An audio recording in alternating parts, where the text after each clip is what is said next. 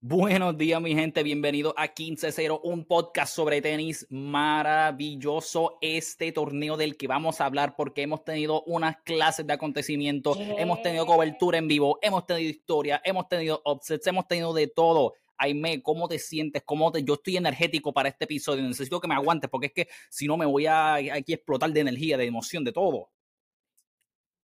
Somos dos, somos dos. Yo estoy bien confiada para este episodio. O sea, vengo que no puedo parar de mandarte voice notes de las cosas que vi, de las cosas que hice, de todos los juegos, de cómo hemos estado horriblemente mal en nuestras predicciones. Bueno, no. Oye, mano. Kind of horriblemente mal. Por lo general, nosotros tenemos un buen IQ y pegamos unas cuantas predicciones, ¿verdad? De acuerdo a lo que vemos, lo que parece, pero este ha sido de los torneos que más mal nos han ido. Las predicciones se han ido por la borda, pero sabes que no son solamente de nosotros, han sido de mucha gente porque hay muchas personas que no se esperaban nada de lo que está ocurriendo ahora mismo. Y de verdad que ha sido un torneo nada. O sea, buenísimo en el sentido de que o sea, eh, has tenido muchas sorpresas, muchas cosas que maybe no esperaba, muchos performances chéveres de personas que maybe pensábamos que no estaban ready, pero de momento o sea, han llegado lejos y de eso vamos a hablar un poco más adelante. Pero, pero sí, Aime, dinos así por encima, ¿verdad? Porque estuviste ahí como parte, ¿verdad? De la cobertura en vivo que tuvimos en la, en la final de la primera semana. ¿Cómo fue esa experiencia? ¿Estuviste en el US Open? ¿Estuviste en el Arthur en Louis Armstrong? Cuéntanos un poquito de cómo fue eso. Pues ese es nuestro viaje a la Tierra Sagrada, ¿verdad? Pues es allí. Uno peregrina al Arthur Ashe con un montón de gente, ¿verdad? Estaba bien lleno. Los juegos que vi estuvieron bien buenos. O sea, yo vi el final de la tercera ronda. Vi la noche del, de la parte A de la tercera ronda y después el día completo y la noche de la segunda parte. Del, brutal, brutal. Este, o sea, la energía en esos estadios es increíble. Yo le decía a mi amiga, yo a, mí siempre me ha gustado el tenis, me gusta verlo, pero siempre como que uno está en la casa, a veces no se transmite igual esa emoción. Cuando tú estás allí, yo le decía, a mi amiga fanática de los conciertos de música electrónica, que a mí no me gustan los festivales de música electrónica. Y yo le decía, ahora yo te entiendo, ahora yo entiendo porque tú me dices Ya veo el hype. Y yo, es que yo no me puedo ir, ya veo el hype, o sea, ya lo veo, porque yo estaba ahí. Eran las 12 de la noche, Buru. O sea, yo estuve en juego, eh, el de Djokovic, Jere, Ajá, sí, Laszlo, hacho, ese, ese lo sufrimos. y Laszlo, que nos rompió el corazón full, porque o sea, nosotros estábamos en ese juego y Laszlo gana los primeros dos. Y nosotros, oh, wait. Como que hay break, hay oportunidad. el upset está encaminado. porque yo sé, claro, porque yo digo, ok, yo sé del, yo sé del Nole que te da el primer set y después te acaba en tres. Pero yeah. Nole perdiendo dos sets, como que no era, That's not part of the plan, my friend. So, ahí ya fue como que estábamos cementados a los asientos. Hacía frío, fueron de los únicos dos días que, antes de que entrara la hora de calor que tienen los jugadores, que uh -huh. morir. Esa noche hacía frío. Y nosotros, mira, fíjate, compramos un jacket. Si hay que comprar, salimos y compramos un jacket de 100 dólares, pero esto no Pero no me pierde este juego ni para el carajo. Yo pagué 100 pesos para ver a Nol perder, puñeta. Exacto. Entonces, el tercer set gana, el primer, es el primero que gana Djokovic. Ya eran la una de la mañana casi. Y, todavía faltaban dos sets más, por lo menos. Y todavía faltaban dos sets más, por lo menos. Y nosotros ahí como que, mira, ya hay que coger el tren. Uno más, un game más. si este lo gana Djokovic, nos vamos. No, lo ganaba ayer. No lo ganaba ayer. Hay que quedarse porque hay que Wow fácil como a la una y pico de la mañana y después yo tenía que caminar como 10 minutos de la estación de tren más cerca de donde yo me estaba quedando a casa de mi amiga, en una calle bien sola. Oh my God. power walking. o sea, salimos bien tarde, se nos acabó a las 3 de la mañana y yo, o sea, claramente nosotros no lo vimos hasta el final porque al otro día teníamos que venir al mediodía porque teníamos day session y ese día vi a Carlito Alcaraz que por poco me cae el sudor de él porque estaba, estaba allí. Estaba, estaba cerquita. Y sí, yo le quería dar game tips. Yo, Carlito. no, mentira, no le está fallando nada. Eso fue como que un, dos, tres. Pero fue bien divertido. O sea, cuando tú lo ves desde ese ángulo, tú puedes hablar un montón como de la, de, ah, de la técnica, del segundo servicio, qué sé yo, pero ahí tú ves el spin. Muchos de ellos el segundo servicio es un servicio con spin que no se aprecia tan bien en la, en la televisión, pero cuando tú lo estás viendo en vivo desde ese ángulo, tú anda, va, da, vos, esa bola. Eso es una de las cosas que, que, que, un montón de veces mencionan a veces los, o sea, los diferentes comentaristas o los mismos blogueros de diferentes páginas de tenis que es bien, o sea, hay diferentes, ¿verdad? Hay un ángulo que estamos como que acostumbrados a ver, que es más como que regular, que es como, o sea, como, ¿verdad? Como, no sé si 45 grados o lo que sea, pero el que sea un poquito más por encima para poder cubrir la cancha completa, pero que hay uno más bajito, que lo he visto un poquito más en algunos juegos esta vez, pero ahí es donde tú realmente aprecias lo duro y lo alto que esa gente le da a esa bola y te hace apreciar más todavía como que, o sea, porque me vi de arriba, como ver la bola maybe como un poquito bajita, es como que, ah, normal, y de momento es como que, cabrón, esta gente le da bien brutal. Tú juras, o sea, cuando tú lo estás viendo desde más arriba, que obviamente tienen que hacerlo súper empinado al estadio para que se vea todo. Claro, claro. Frente lo tapa. El tenis es, bien bajito, o sea, es como un poquito, la bola es pequeña, hay poca gente, o sea, es difícil. Cuando tú lo ves desde arriba, tú dices, yo le puedo dar una bola que tire Djokovic. Exacto, full, full, como que, ah, yo, eso no se ve tan difícil, yo podría hacer eso. Vamos, yo podría hacer eso, no servicio, of course. otra, otra,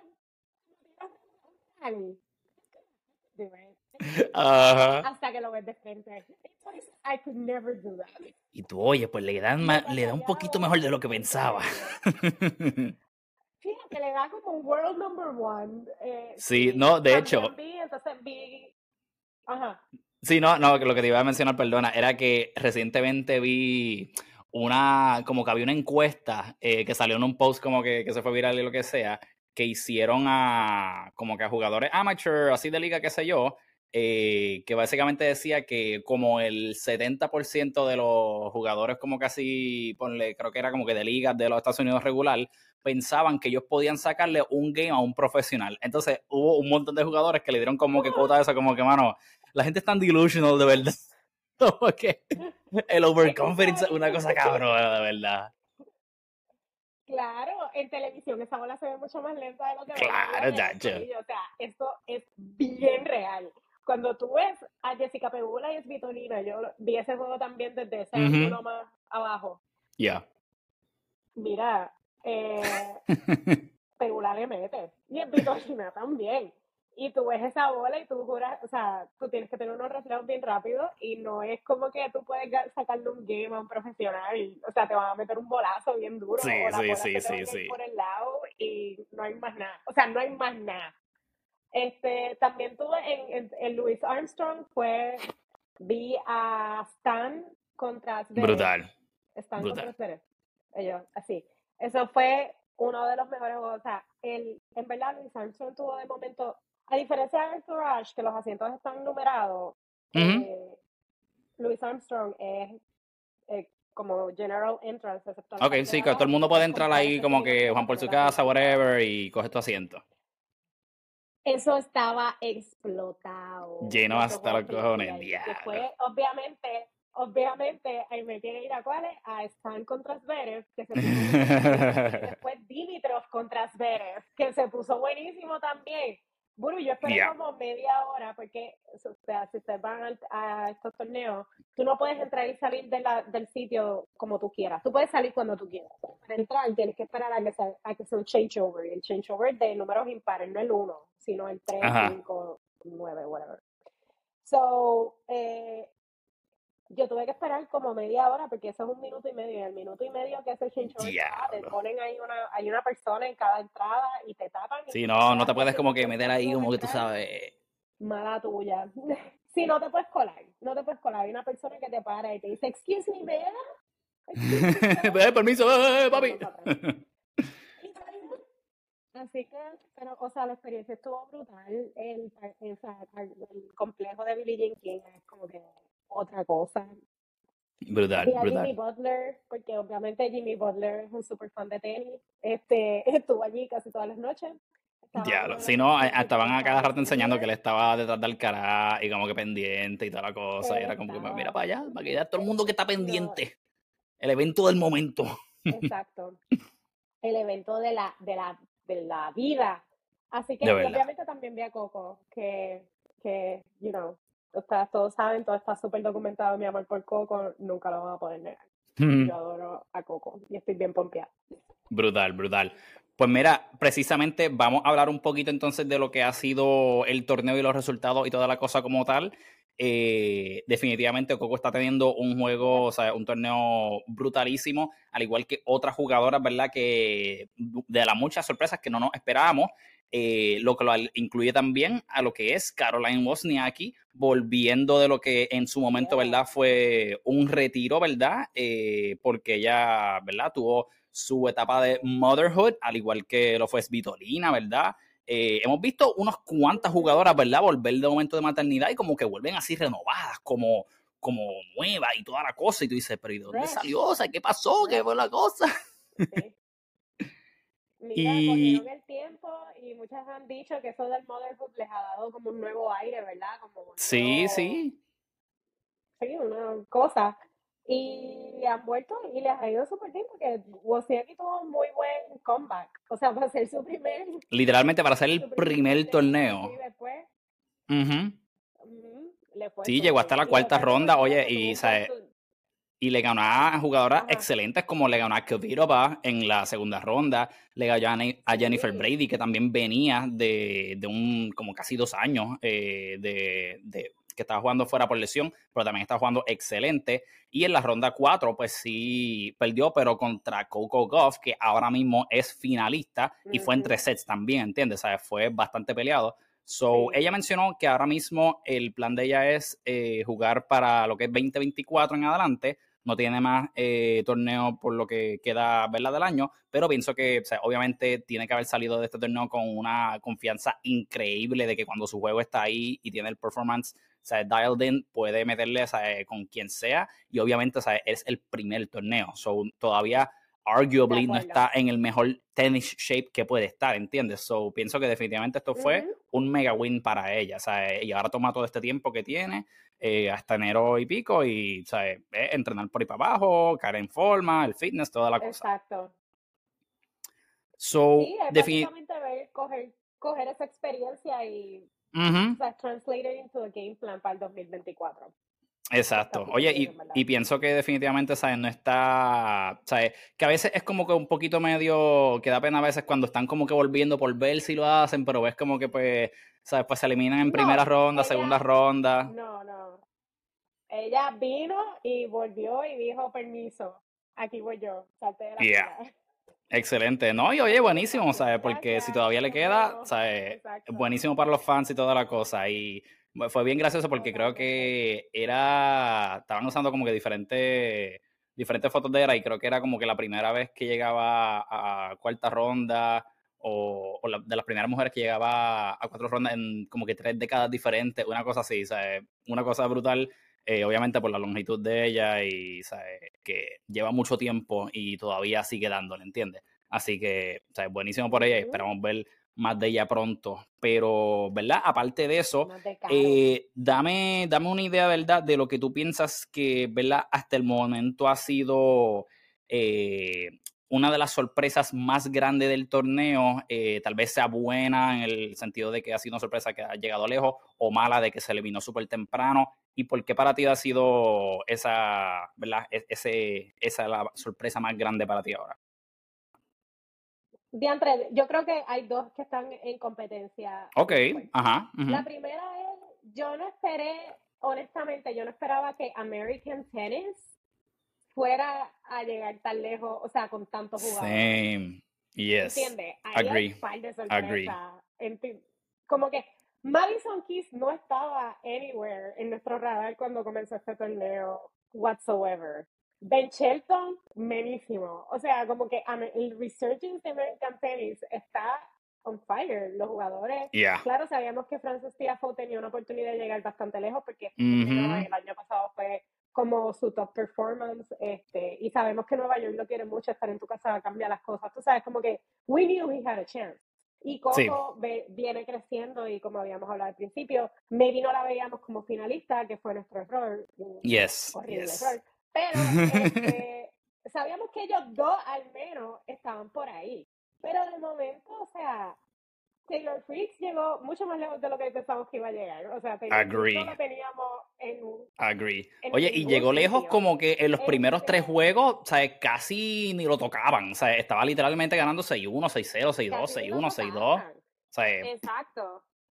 Tuvo excelente torneo. Este, Madison Keys, o sea, se eliminó anoche con una senda pelea que tuvo con Arina. O sea, como que eso no fue fácil para Arina. Que sí, que maybe pensábamos que sí, que iba a ser algo un poquito más relax para Sabalenka. No, eso fue dos tiebreakers bien intensos.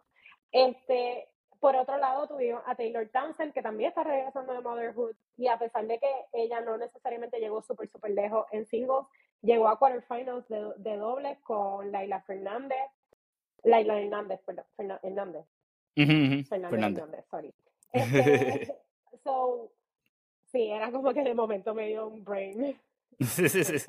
Este, así que, o sea, yo no pensaba que American Tennis le iba a ir tan bien. Y segundo, creo que el segundo que, que me sorprendió un montón es que Ostapenko eliminara a Iga tan fácil. Y ese juego fue como, eh, ¿qué pasó aquí? ¿Qué pasó aquí? Para mí yo creo que ese ha sido como el biggest upset de, de todo el torneo. Porque si bien vamos como que en camino a una final pensamos que va a ser la final en, en, en los hombres, y ahora las mujeres, pero las mujeres se fue, se fue crazy. Porque nosotros pensábamos que iba, que iba, iba a defender su título, ¿entiendes? Y de momento sí, sí. como que, wait, wait, wait, what? Ostapenko le ganó para después eliminarse en el próximo como si no hubiese jugado. Eso, eso, eso es parte de lo que duele. sí, no. De... mucho a pasar, como que estos jugadores dejan, dejan el cuero con el número uno o el, o el que se ve como el, el contendor principal para el premio. El próximo juego, they just lose badly. Eso, eso a veces duele porque, y más cuando eliminan al que tú dices como que, mano, era mi favorito, puñeta, esto y lo otro, pero pues como que si va a perder que sea contra el campeón, ¿verdad? O contra alguien que tú de momento pierde, están. cabrón. Sí. What was the reason? Sí, yo vi ese juego y yo, sí, yo estaba ahí como que yo, wait, Ostapenko está sacando este juez, Ostapenko está Te entiendo completamente, sí. alternate timeline. Yeah, está haciendo pero ella, ella jugó ese match súper bien, en verdad que lo dijeron que el secreto de Iga es que tú la saques de tiempo. Si tú sacas, si tú le quitas tiempo a Iga, Iga necesita como que un poco más de tiempo to set up her shots y todo eso. Y Ostapenko es bien agresiva. Si Ostapenko va a hacer algo es cortarte el tiempo de reacción. Y eso fue lo que hizo todo el juego, fue atacar, atacar, atacar, atacar, y como cortar, cortar, cortar, y, y ya no pudo nunca como que eh, figure that out. Sí, sí, no, definitivamente pienso que para mí, maybe no fue para mí Iga maybe no fue necesariamente el offset más grande, eh, precisamente porque teníamos en mente ya de que el perfil de jugador de Ostapenko es el perfil que generalmente desde que Iga explotó y fue un número uno y ha sido, ¿verdad?, arrasando con todo el mundo, de las que tú has visto que más problemita le han dado, o sea, jugadoras como Zabalenka, como Rivaquina, como Ostapenko, que te pegan y te quitan tiempo precisamente de tú prepararte y como que setearte y estar con una, buena base para tú construir ese punto, pues eso generalmente lo ha dado un poquito más de problema a Iga. Lo que sí no sabía, que me enteré después, es que hasta ese momento, obviamente no contaba con eh, matchups recientes desde que Iga estaba en su top form, pero que hasta ese momento eh, Ostapenko estaba invicta contra Iga, estaba 3-0 y, ¿verdad? Pues hay personas que dicen como que, pues, no, yo no pienso en récord, qué sé yo. Pero, mano, yo pienso en verdad que como que eso es mierda. Yo pienso que in the back of your mind tú estás como que, mano, voy contra esta persona que yo sé que tiene la capacidad de, pues, como que dar un buen juego y no le he ganado antes. Es como que, ¿sabes? Maldita sea. Porque tú quieres por lo menos tener algo de buen feeling como que going into the match. Obviamente estaba jugando brutal y toda la cosa, pero hay personas que son como que mano, pero contra este cabrón específicamente, me jode la vida a veces jugar. Y yo pienso que maybe eso played a little bit en como que, tú sabes, toda la dinámica y toda la cosa. Pero, pero sí, definitivamente pienso que fue una de las sorpresas también como que más, like, e, específicamente ese tercer set, porque pues en los primeros dos sets pues fue 6-3 y 6-3, y como que, ok, so esperaba que maybe el tercero fuera algo parecido o más apretado, pero fue, ¿cuánto? 6-1, 6-2, o sea, bastante abierto, o sea, se vio que ya Iga estaba como que al palo y, y se veía frustrada hasta cierto sentido. Y, y, nada, o sea, como que no, no esperaba que definitivamente después de esa performance, esperaba que mi Elena cogiera un poco más de confianza y al menos el próximo juego contra Coco fuera, ¿verdad? algo bastante, eh, ¿verdad? Cerrado, por eso decirlo, pero Coco se la llevó y le dio pasta y queso y no le dio break alguno. Y en ese sentido, ahí vimos los dos lados de Ostapenko que sabemos que tiene un tenis brutal y un talento monstruoso y que literalmente se le puede ganar a cualquiera en su mejor día, pero asimismo como tiene todo eso, tiene la habilidad de implosionar ella misma y de momento tirar el rol para acá, botar allá, esto y lo otro, toda la cosa. Obviamente entre eso y a veces su actitud de que malita sea, la fucking máquina que me encanta la bola afuera, no sé qué mierda, y te combina todo eso. La, máquina está mal, la máquina está mal. Literalmente, pues, y pues todo esto se combina y eh, vemos que no, ¿verdad? A veces ella misma se gana, por decirlo así. Eh, y nada, lo que terminó pasando exacto fue que Coco le dio una pela brutal y que No, no hubo break realmente ahí. Eh, así que nada, lo que lo que voy es que ese tipo de performances son los que son un poquito frustrantes porque tú esperas entonces ver ese tipo de historia que, como, ah, diablo, le ganó a la campeona, o ahora puede ser que ella contrató a Tomás, y es como que no, simplemente fue para eliminarla ella y ya. Bye. So, ajá, en ese sentido sí, sí lo sentí también. Para para tener, sí, para tenerlo 4-0 en su récord. Literal, exacto. Para joderle la mente más todavía. sí, no, definitivamente. Pero pero yo lo que pienso es que también eh, o sea, hay muchas veces que cuando, cuando me viste acostumbrado a me que fue algo que mencionaron, ¿verdad? Ellos también, eh, los comentaristas, que ella le gusta ese tipo de juego, como que el, estar en el big stage y como que con muchas cosas on the line, donde maybe como que tú no eres el favorito, como que en ese tipo de situaciones hay personas que se crecen más aún, ¿entiendes? Y pienso que eso fue una de las cosas que le ayudó a ella a poder, o sea, pull the upset, porque maybe obviamente ella iba a ella misma, ¿verdad? Para la redundancia, pero pienso que, o sea, the, pressure un poquito más estaba en Iga, probablemente me vi inconscientemente para como que ah, por fin ganarle esta tipa eh, obviamente llegar a lo que son cuartos de finales eh, y etcétera, sí. O sea, eso pienso que... no, y entras con más confianza y entras con más confianza tú sabiendo que tú has ganado ya tres veces a esta persona, ¿entiendes? Full, full. Entrar como diga, que a quien me han ganado tres veces, a hacer la que, ah, yo fui la que te gané tres veces. So, Exacto. ella se crece sí en bigger stages, le gusta mucho más eso, pero también hay un confidence que viene de yo he jugado con esta persona y yo sé que yo le puedo ganar. Yo sé cuál es el truco. Y te sale, y te empieza a funcionar fabulosamente bien y tú dices, ok, sí, ya, I got it. ¿Entiendes? So, no. Agree, agree. Definitivamente. Oye, Yeme, y mencionaste algo que también ha sido una de las historias más, ¿verdad? Eh, interesantes en lo que ha sido, ¿verdad? Este torneo, que es como el resurgence, por decirlo así, de, de, American Tennis, tanto del lado de las chicas como de los hombres. En los hombres vemos un poquito más eh, de participación por lo que han sido, ¿verdad? Eh, estos que están en más alto ranking, pero hemos visto a figuras como lo que han sido Tommy Paul, eh, Tiafo, Ben Shelton, y del lado de las chicas Coco Goff, Madison Key, todas estas figuras que... Jessica Pegula también, o sea, que hemos visto que han llegado, o sea, no, no solamente segunda, tercera, cuarta ronda, o sea, han llegado eh, cuarta ronda, cuartos de finales, que hace tiempo no se veía, especialmente en su home slam, eh, ¿verdad? Tanta participación de estos tenistas llegando profundo a lo que sería, ¿verdad? El US Open y, pues, ¿verdad? Desde los tiempos de lo que fue, o sea, Agassi y, y ya final de Sampra y todas estas personas. Eh, so sí, o sea, definitivamente. Andy Roddick fue el último. Exacto, de Andy Roddick. Como que toda esta era de early 2000s, eh, donde estaban como que más esa, esa presencia de los americanos, ¿verdad? En el top, top stage.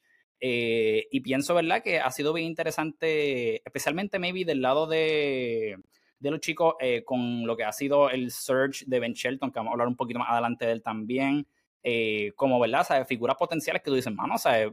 puede que tengamos por lo menos en el top 25 eh, cuatro, cinco, seis, maybe representantes de, ¿verdad? De lo que es Estados Unidos eh, por un buen tiempo, porque de verdad todos son jóvenes, toda esta la cosa. Eh, pero sí, ¿sabes? definitivamente no, no me lo esperaba, pero piensas que esto va a tener tal vez un impacto en lo que es esta generación en adelante. ¿Piensas que podemos ver entonces más estrellas eh, hay muchos open coming, ¿verdad? Que todavía siguen subiendo, están en maybe niveles más bajitos, pero ahí, ¿sabes? Que se destacan en otras modalidades. Pero piensas que esto es un trend que vamos a ver maybe de ahora en adelante los próximos años, ¿verdad? Que eh, sea algo que esté pasando ahora o piensas que maybe es, ¿sabes? Un, un evento que estamos viendo maybe estos dos, tres años y luego entonces maybe volvamos a ver que este tipo de tenistas como los europeos, que son los que más maybe dominan en el deporte, eh, estén más de ese lado. ¿Cómo piensas que vamos a ver that play out? Yo creo que eh, yo pienso que, que, vamos a ver más tenistas americanos ahora mismo. O sea, esta cepa de, tenistas y las que y estamos viendo ya lo que viene detrás, que serían los Ben Sheltons y los que vienen con él, ¿verdad? Eh, que vienen de college tenis o están ahora mismo convirtiéndose en pro. Este es el primer año de Ben Shelton como pro. Pero yo creo que, o sea, como deporte le han dado bastante duro en Estados Unidos. Ellos son, obviamente quieren volver. Yo creo que ellos están bien interesados en volver a tener una una dinastía tenística este, a diferente, con diferentes, y, ¿verdad? encontrar los próximos Serenas y los próximos Pete Sampras y los próximos Hagas y los próximos Andy Roddick. So, yo creo que ellos tienen un buen roster. Hay algunas personas que pueden como un potencial que no llegó nunca como que maybe a explotar beyond cierto punto, pensando en alguien como Sloan Stephens, que se ganó el Grand Slam en el 2017, pero ever since then no ha sido como que la jugadora más necesariamente más consistente. Este, El, pero yo pienso que la, si viene con, con, el tipo de tenis, que algo que estaban diciendo, o sea, aún el tipo de tenis que están jugando estos, estos muchachos más jóvenes es un tenis diferente. Y yo siempre estoy contenta si la gente está jugando tenis y no claro, claro, claro. It's great, it's great. No shade, estoy chavando. Pero eh, yo creo que sí, yo creo que podemos esperar más de del tenis americano en upcoming years, en verdad. Pienso que está en buenas manos y pienso que la gente que va a venir por ahí va, va a estar buena también. ¿Qué tú piensas?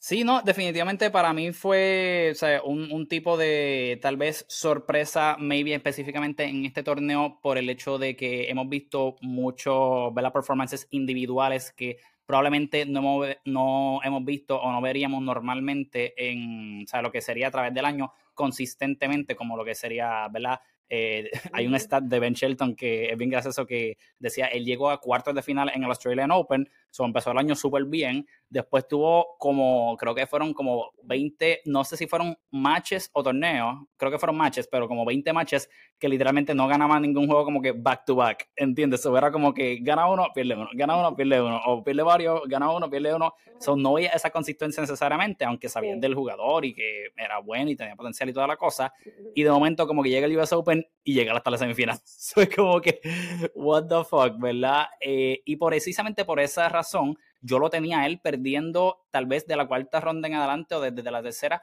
con algunos de los oponentes que tenían. Desde que pienso que fue contra Tommy Paul, yo decía, mano, Ben es bueno, pero Tommy debe ganarle. Y le ganó Tommy Paul. Y yo, diablo, coño. Y de momento, pues contra Tiafu, mano, porque en verdad Tiafu tiene el pedigree, tú sabes, yo hace mi el año pasado, está brutal, él está motivado, le gana a Tiafu. Yo, pero cabrón, qué carajo. Ha llegado mucho más lejos definitivamente de lo que yo esperaba. Eh, pero pienso que, ¿sabes? oye, y es como tú me mencionaste cuando estábamos discutiendo, ¿verdad? ¿Sabes? ¿Qué es lo que hay y cómo tú lo ves jugando y toda la cosa? Él está jugando súper suelto ahora mismo. Él no tiene, bueno, ¿sabes? probablemente tiene maybe ahora un poco más de presión sabiendo que el stage en el que está y el momento y toda la cosa, pero no pienso que tenga como que la presión de que como que tienes que ganar, cabrón, como que eres el favorito, especialmente ahora que le toca contra probablemente el oponente más difícil, el que arguably está en su mejor forma eh, de todos los jugadores ahora mismo, ¿verdad? Contra Djokovic. Eh, so, eh, pienso, ¿verdad? Que eso puede ser una dinámica bien interesante que vamos a ver ocurriendo. pienso que definitivamente él va a jugar, él tiene un tipo de juego como que bastante arriesgado, o sea, eh, eh, oye, realmente podría argue que fue un poco de suerte el hecho de que él le haya ganado a Tiafo, porque Tiafo tuvo set point en el tercer set en un tiebreak que fue de locos, que todos se rompieron, nadie aguantaba servicio, aguantaron a lo último, esto y lo otro. Y cuando estaba 7-6 a favor de Tiafo, eh, Tiafo tira un segundo servicio y Shelton como del potro, o sea, lo carga como si fuese un Kamehameha y le metió ese return, ¿sabes? Un palo hijo de puta y cayó en el pedacito de línea más chiquitito que tú dices como que eso fue dentro, pero sabes que el oponente la va a cantar fuera. Pero como aquí tenemos un sistema electrónico, nadie te va a decir que no fue fuera. Así que definitivamente, y con eso salvó el breakpoint y eventualmente pues pudo sacar ese set eh, con los próximos puntos, pero estuvo literal así, o sea, así de perder ese set y volver y ganar dos sets más después de eso estaba bien, bien apretado. Pero a la misma vez enseña eh, la confianza de que tienen de que, mira, ¿sabes? fuck it, let's go for it. Y pienso, ¿verdad? Que hay veces que me eso es lo que admerita cuando te enfrentas a ciertos retos. Pienso que no se ha enfrentado tal vez a un oponente como Djokovic o un estilo maybe muy parecido a él hasta el momento. So, eso pienso que va a ser un reto bien distinto. Eh, tiene fortalezas, sí, eh, con las cuales maybe podría tener oportunidades de, llegar a, ¿verdad? hacerle daño a Novak. Primero que su servicio, obviamente, sabemos que tiene una bomba de servicio, pero el factor determinante va a ser definitivamente cuando entra y el porcentaje de primeros servicios que va a meter, porque por lo general, ¿verdad? Cuando quieres tener eh, una fórmula de éxito contra Novak, digo, contra mucho juego en general. Pero contra Novak tienes que aprovechar los primeros servicios y todos los puntos, entre comillas, gratis que puedas hacerle. Eh, so, esto incluye también ¿sabes? lo que son aces, eh, ¿sabes? returns que no pueda devolverte, esto y lo otro. Y lo hemos visto que han sido fórmulas que el mismo Hurkas, eh, Alcaraz también han implementado cuando han sido exitosos y le han ganado sets a Djokovic, o por lo menos lo han llevado a tiebreaks o, o ha sido un match cerrado, ¿verdad? Eh, y el indicador es que debería ser por lo menos 70%, idealmente 73, 75 para arriba, para poder mantenerlo at bay, ¿verdad? Pero el único issue hasta el momento es que cuando Ben sí le encaja, es bien difícil que pueda return, pero no siempre le encaja, ¿entiendes? Ha sido más o menos una cifra de un 60% eh, de cuando sí mete los primeros y creo que solamente superó la cifra de 70%, creo que fue la primera ronda contra Pedro Cachín. Pero, pero pues, o sea, ajá, ajá. Yo creo que la cuestión de que eso es un, ese es como el, el lado oscuro de la moneda de jugar tan suelto. Porque, por ejemplo, Ben, a diferencia de otros jugadores que son como que voy a asegurar el segundo servicio si el primero no me sale, él le da los dos bien duros. O sea, él no es del tipo de persona de asegurar el segundo servicio. Es voy a tirar un bombazo las dos veces. Y vamos a ver si cae. El problema Exacto. es que te da bien te da un montón de doble falta, porque claro, claro. no todo va a caer. Este, y el primer servicio, cuando cae, como tú dices, cuando cae, cae, y es bien difícil de devolver, pero más veces que no, no cae. Entonces, cuando tú estás jugando con alguien como Djokovic, no puedes hacer eso. sí, el margen de rol baja un poquito, tú sabes. el margen de rol baja un montón. O sea, yeah, si estás jugando con otras personas a un Tiafo, porque también Tiafo, por ejemplo, después de ese, de ese tercer set se desinfló por completo. Ese cuarto set fue él no estaba. En su, en su, mente él nunca se pudo recuperar de ese break. Sí, sí, sí, sí, sí. Este, de ese, de ese tie break. Eh, so, pero aquí no. Aquí Djokovic va a aprovechar todos tus errores. Todos. Y te los va a. Sí, sí, sí. Te, va a extraer cada gota. te va a hacer pagar. Yes. Te va a extraer cada gota. So, como tú dices, tiene que encontrar una forma de que su servicio, primer servicio, entre en un 70% o, o que le diga su, su box, papá, si el cañón primero no te entra, pull back, haz tu segundo servicio, que ese entre, para que puedas jugar, porque si no, entre tus dobles faltas y que Djokovic te va a hacer pagar por todo en tu vida. sí, pues it could be a very short day.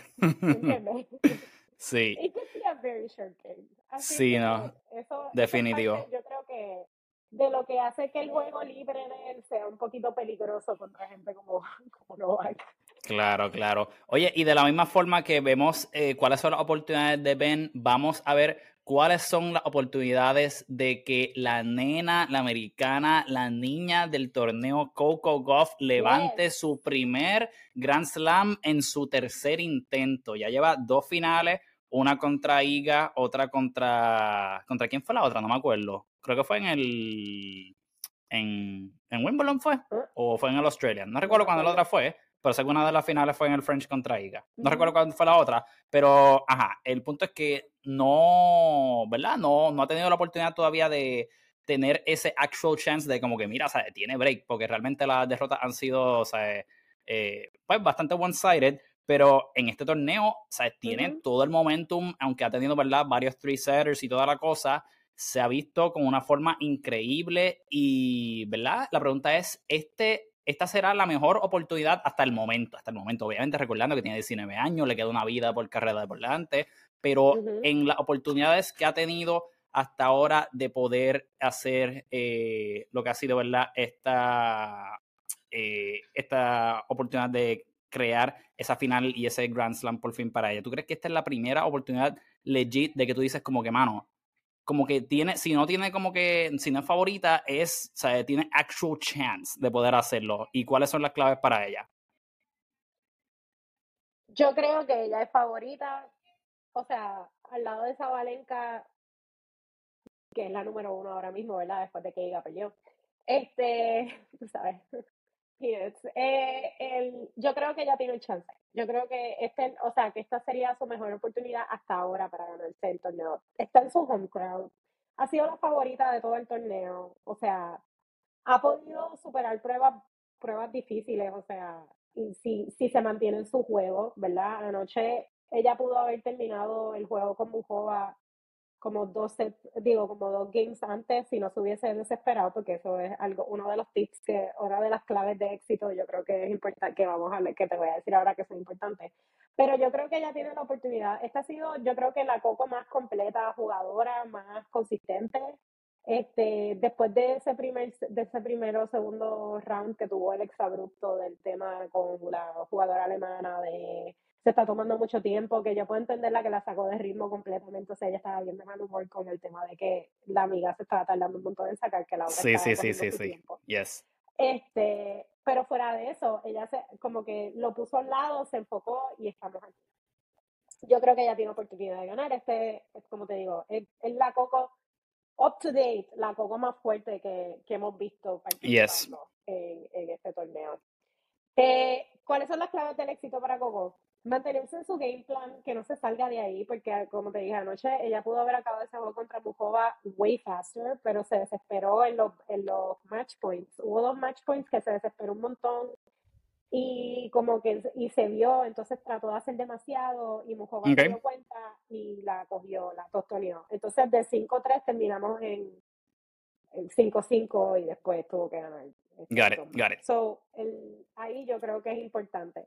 Segundo, que algo que ya lo he estado trabajando, pero todavía, todavía, ¿verdad? Hay que trabajarlo un poco más, es el forehand. el, el, la clave de los locker rooms es que Coco de momento hace un buen forehand y de momento como que se la descompone y sí, tú sí, aprovechas y le tiras al forehand todo porque no le va a salir. Entonces ella tiene que tener un forehand más consistente, o sea, estar pendiente a su forehand, no desesperarse eh, y dejar y trabajar los puntos trabajar los, puntos, trabajar los puntos. Porque me parece que Harina, Harina obviamente es una tremenda competidora, no, no le va a dar nada, pero hemos visto también que, que Harina, si tú puedes, o sea, se, she digs herself into holes, she knows how to get herself out, pero no sí, es como sí, sí, sí, sí. Tú sabes, en el juego, el juego de anoche, no, además eh, ella viene de un juego bien difícil, el juego de anoche no fue un juego un dos Sí, no, no, no. ¿Entiendes? Full, agree. Sí, pues definitivamente pienso que, o sea, pienso que está bastante spot on con todos esos puntos. Eh, pienso que no, yo no estoy, yo, yo, yo no estoy seguro. Pienso que, ¿verdad? Maybe como que emotionally y a nivel de fan, eh, la favorita sí es Coco, obviamente por todo el ambiente y pues porque es como que, mano, o sea, qué mejor momento para tú poder ganar y la oportunidad de sentirte con la motivación de que ahora sí me toca a mí que en el US Open, con todas las personas detrás de ti rallying, con todas las cosas que han pasado hasta ahora, eh, pero no sé, a nivel de, o sea, pienso que si, si lo fuera a poner en unas maquinitas de estas que te dan como que los análisis y los stats y toda la miel y toda la cosa, yo pondría a Zabalenka con un poquito de edge más, un poquito nada más.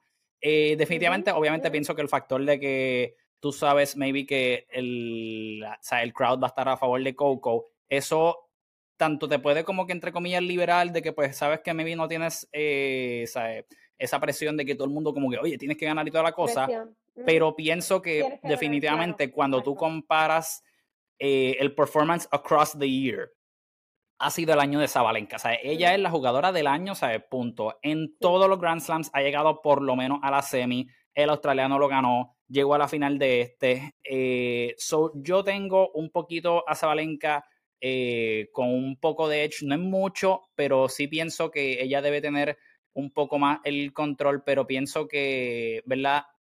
tiene que definitivamente no darle mucho momentum a Coco si ella quiere eh, ser, ¿verdad? La que sale victoriosa, especialmente por el hecho de que, o sea, pienso que Coco, esos momentos de, exaltación y, sea, si te ponen un rally de 20 bolas y 25 y lo gana Coco, eso ella lo sube mucho y aprovecha ese momentum, pero pienso que de, la, de esa misma forma de que Coco se puede aprovechar, si Harina se mantiene ¿sabe? como que sólida y no le da mucho aire para que respire Coco, de que ¿sabe?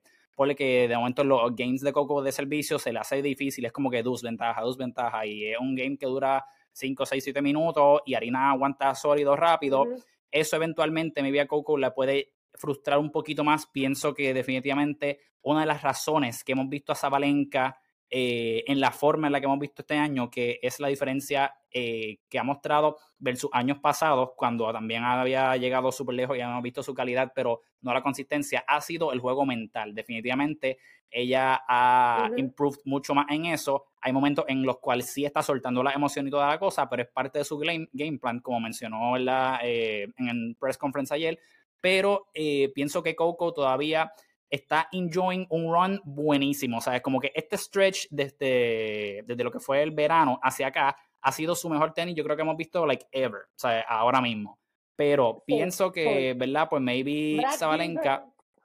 Exacto, exacto. Pero pienso que Zabalenka tiene que poder sacar eh, todo ese, ¿verdad? O sea, toda, todo, todo lo que ha podido hacer durante el año para mantener ese nivel de consistencia. Y pienso que si ella logra hacer eso, con tal vez uno o dos breaks que tenga, debe ser suficiente, porque no tienes que explotarla, ¿sabes? 6-2, 6-1, toda la cosa para ganar. Con un break que pueda hacer y mantenerte, porque la verdad es que Coco está jugando brutal y las dos tienen estilos bien eh, similares de juego. Coco tiene maybe un chispito de más variedad en lo que son, pues, maybe subir a la malla un poquito más. Eh, Zabalenka casi siempre pues, va a ser un baseliner bien agresivo, toda la cosa pero te puede sacarle cancha, pero Coco también tiene el poder para hacer, ¿verdad? Muchos de esos tiros, tiene una estamina brutal y toda la cosa. Yo pienso que el clash de estos estilos un poquito parecidos, pero también con un, sus diferencias va a ser bien interesante. Eh, yo tengo a Zabalenka ganando como un tipo, eh, o sea, maybe diría tres sets, pero en alguno de los sets diría 6-4, 7-5 por ahí, pero no me sorprendería si gana Coco también, porque como tú bien dijiste, hay momentos en los cuales de momento están ahí apretados, 3-3, 4-4, 5-5, whatever. Y de momento Zabalenka en su game, de momento 15-40. Y de bota el service game. Como que hay, hay momentos en los cuales eso puede pasar.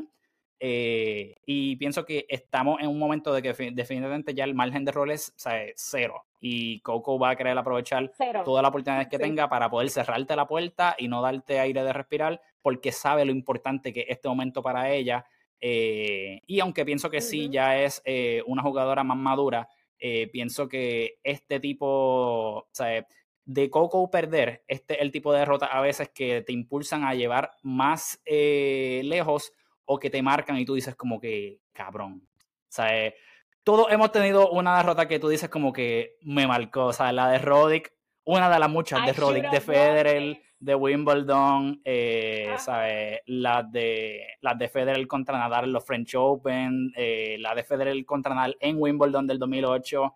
Eh, Hay muchas. Eh, so, pienso que esta maybe en su young career puede ser una de las, si pierde, de las más que duela. Así que pues pienso que el momento está ahí para agarrarlo, pero hay que pelearlo. No, va a ser, o sea, dudo que sea como lo que pareció el juego de Mukova ayer, que se le fue y se arrancó y se llevó ese primer set. O sea, una cosa brutal, eventualmente pues se cerró un poquito más, pero como que o sea, realmente se veía bastante en control Coco. O sea, y no creo que ese sea el caso en la final. Exacto. E, y míralo ahí, lo mismo que estábamos hablando del tema de la desesperación. Ella se va a ese primer set eh, 5-1 y al final se terminó 6-4. porque se desesperó por cerrar, por cerrar, por cerrar, por cerrar y no jugar su juego. Como que se olvidó de su game plan. Y la otra aprovechó porque tampoco, o sea, si me están dando puntos gratis, I'm gonna like take them, you know? Este, así que yo creo que sí, yo estoy bien de acuerdo contigo con que este ha sido el año de harina. Eh, Valenca ha estado jugando increíble. Así que sí tiene un edge, pero creo que lo que hace es que esto vaya a ser una final con potencial de ser súper eh, reñida y entretenida para nosotros los fans. Así que vamos a ver. Full. Ok, sí, no, no, de, definitivamente agree.